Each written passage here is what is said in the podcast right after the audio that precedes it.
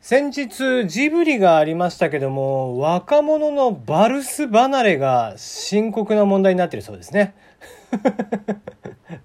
まあ深刻なんかどうかはさっぱりわかりませんけども、えー、徐々にですねやっぱり減ってるんだって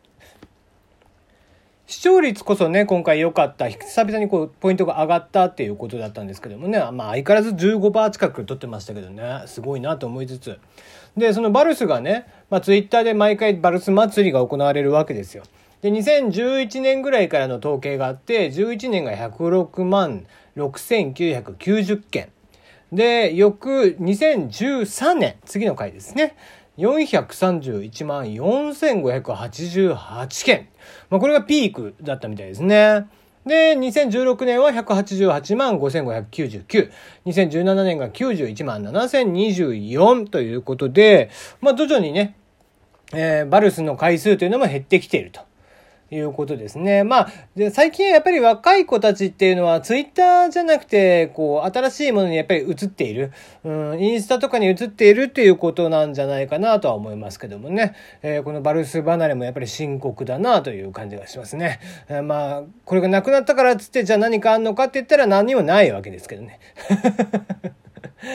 ねえ、まあやっぱりでもこう、恒例だからね、もはやツイッターとこうね、ツイッター連動でバルスっていうのがね、やっぱりもう恒例になってきてますんでね。えー、まあまあ、廃れ、完全に廃れるなんてことはないんでしょうけども、まあ若干ね、こう数が増えたり減ったりとかで、まあこっからはもう横ばいなのかなっていう気もしてはいますけどもね、えー、次回は一体いつなのかな ?2021 年ぐらいの放送なんでしょうか。えー、またそれも楽しみにしたいなと思っております。テリーのよもやますぎる部屋。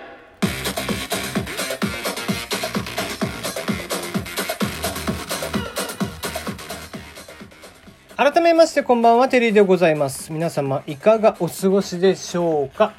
えー、今日はですね、えー、あ、先にメールの方を募集しておきましょう。昨日ね、紹介し忘れたんだよね。えー、質問、感想、応援、普通歌、恋バナ、相談口、何でも OK です。えー、大喜利のお題、今回はちょっと難しめかもしれないですが、じっくり時間かけたらきっとね、えー、いろいろ解けると思います。1個出てきたらダーッと多分出てくると思いますんでね、えー、ぜひやってみてください。えー、まあ、チャレンジ問題に近いかな。えー、新番組、織田信長のオールナイトニッポンゼロ。にありそうなこと。新番組、織田信長のオールナイトニッポンゼロにありそうなことです。えー、まあね、昨日も言いました。え例えば人気コーナーにこんな楽市楽座は嫌だとかね。えー、リスナーからのメールでは、えー、設楽さんはね、バナナムーンでカイザーって呼ばれてますけども、第六天魔王と呼ばれてるとかですね。えー、こんばんは第六天魔王って、おこんばんはって、読まれたら初になりますみたいなやりとりがあるとかね。えー、スペシャルウィークのゲストには、えー、末裔である織田信成が来るとかね、えー、織田無道が来るとかね、そういったもの、えー、あるたら、ぜひ送ってきていただければなと思います。ここの3つですでにね、えー、僕がこう答えを埋めているというね、えー、早く送ってこないと僕がどんどんどんどんその答えをね、もしかしたらかぶせに行くかもしれませんのでね、思いついたら早めに送っていただければいいんかなと思います。えー、さてさて、うんと、あとね、メールテーマ、あなたのネットフリックスのおすすめ作品はということで、送っていただければいいんじゃないかなと思っております。はい、えー、今日はですね、もうタイトルの通りです。え、今日のタイトルは、話すことがないとき、みんなどうしてんだろうって話を延々とするトークをします。えー、話すことがありません。じゃあやんなきゃいいじゃんって話なんだけど。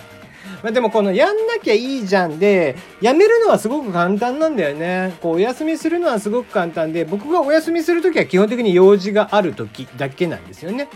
だから、まあ、基本的に休みということはしないわけです。もうこれ元旦だろうが何だろうが、12月31日だろうが何だろうがですね。で、している中で、まあ、やっぱりこう、毎日毎日配信をしていると、うん、どうしても話すことがないなっていう時があったりします。まあ、そもそも、こう、僕がね、どういう話をこうするかっていうのは、まあ、コンセプトとしては、割と僕の備忘録、備忘録に近かったりとかするので、ああ、こんなニュースがあるんだっていうことを、まあ、ツイッターとかでね、最近シェアをしていたりとかします。で、まあ、あまりに真面目すぎるニュースは、ちょっと、えー、ボイシーの時はそういったニュースもできるだけ読もう読もうとしてたんですけども、最近はね、えー、ラジオトークのリスナーさんはそういうリスナーじゃねえだろうっていうことで、まあ、ちょっとふざけた内容であったりだとか、おちゃらけたニュースであったりだとかっていうことをできるだけ引っ張ってきてやろうかなと思っているわけ。でも、それでもさ、ないんですよ。うん、まあ僕だから記事を選ぶときには、大体まあニュースサイトを5、6個ぐらいザザザッと見る感じかな。うん、ニュースサイトっつってもまあヤフーだったりだとか、えー、ヤフーさんよりちょっと芸能ネタが多いライブドアニュース、うん、ですね。あと IT メディアさん、テッククランチさん、バズフィードさん、シーネットさん、えー、ギガ人さんとかですね、バズ、あギズモードさんとかね、えー、そのあたりの、まあ、テキストメディアを、まあまあ、ザザーっとさらって、で、その中で、てえー、ツイッターでシェアすることもあるんだけど、まあ、できるだけ、えこれはちょっとラジオトークの方でやろうかな、みたいな時には、ラジオトークの方に撮っておくという感じでやっていたりします。で、えー、その記事タイトルと、あとの概要をね、ザザザッと見て、あとはもう台本なしで、もうスイッチオンで、えー、喋り出してしまって、まあ、ね、やっていくと。オープニングトークはね、割と楽なんですよ。オープニングトークは止めることができるんで、うん、BGM 流してないんでね。で、ジングル明けですよね。タイトルコール明けから、こうして BGM を後ろで流しているので、一切止めることができないんですよね。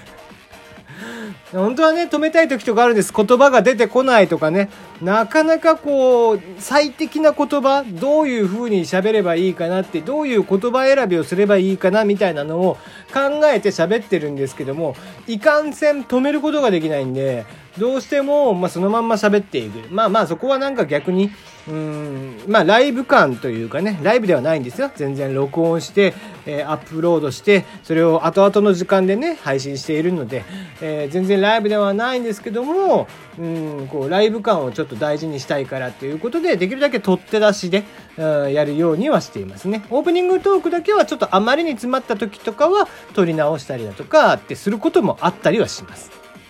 うんで、まあ、そんなして記事選びをしている中でも、やっぱり今日みたいな日、うん、特に月曜日結構なかったりするんだよね。うん、月曜日はなかったりしますね。土日もあんまり面白いニュースがなかったりとかして、土日月って面白くないみたいなね。で、火曜日あたりから割とビジネス系のニュースとかも出てきたりだとか、うん、ね、いろんな政治経済も動き出してみたいなことがあって、うん、じゃあじゃあこれだったら、じゃあ今日はこれについて喋ろうかな、みたいなことができたりするんだけど、うん、ね、今日みたいな日はもう全然出てこないと。いう話ですね。あ、これね、僕最後まで落ちなくずっとダラダラと話すことがないって話をしますからね、今日。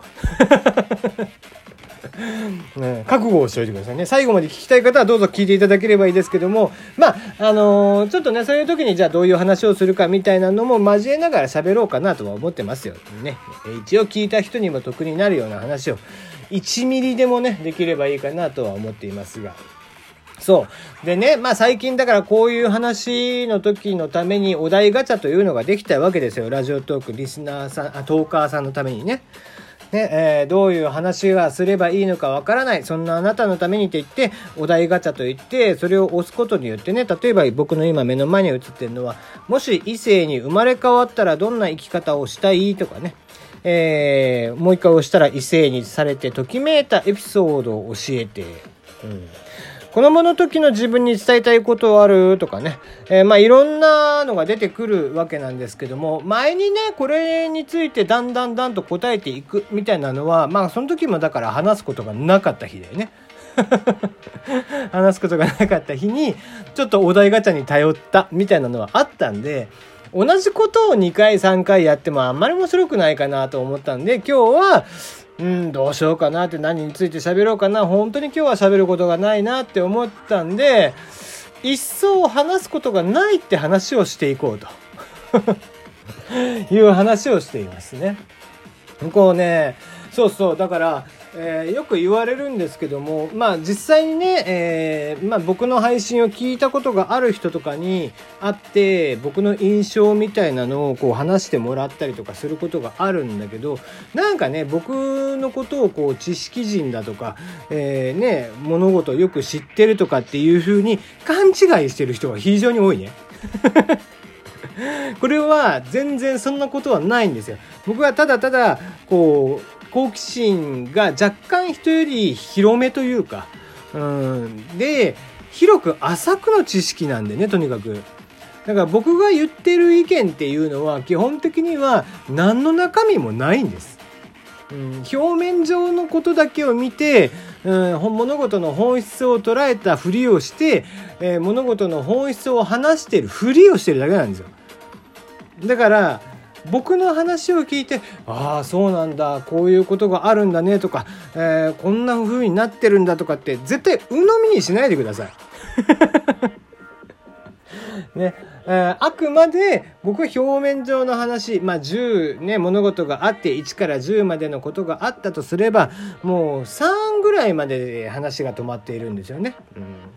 僕はもういろんなところのいろんなジャンルのことを確かにかろうじて名前とかは聞いたことがあるとかああこういうジャンルも知ってるよああいうジャンルも知ってるよっていうのはあったりするんだけどせいぜいね例えばもう本当にねどっぷり知っている人っていうのが首ぐらいまで、えー、海がね、えー、海に入って首ぐらいまで使っているとしたらまあちょっとね、えー、にわかっていう人が例えば腰ぐらいだとして、えー、僕の話なんていうのはもう膝丈、膝下ぐらいかな。もうなんだったらくるぶしぐらいかもしれない それぐらい、もう、あっさい、あっさい知識で、ただただ広い、えー、ジャンルに対して、まあちょっと、あれこれ、えー、見ていたりはするので知っているから喋れているみたいなところがあるわけなんですよ。だから僕みたいなもんは、まあ、上岡龍太郎さんと同じで知識のドーナツ化現象と彼は呼んでいるんですけどもまさしくその感じかなと思っていますという感じですね。はい12分やっぱり来ちゃいましたね。ということでまた明日です。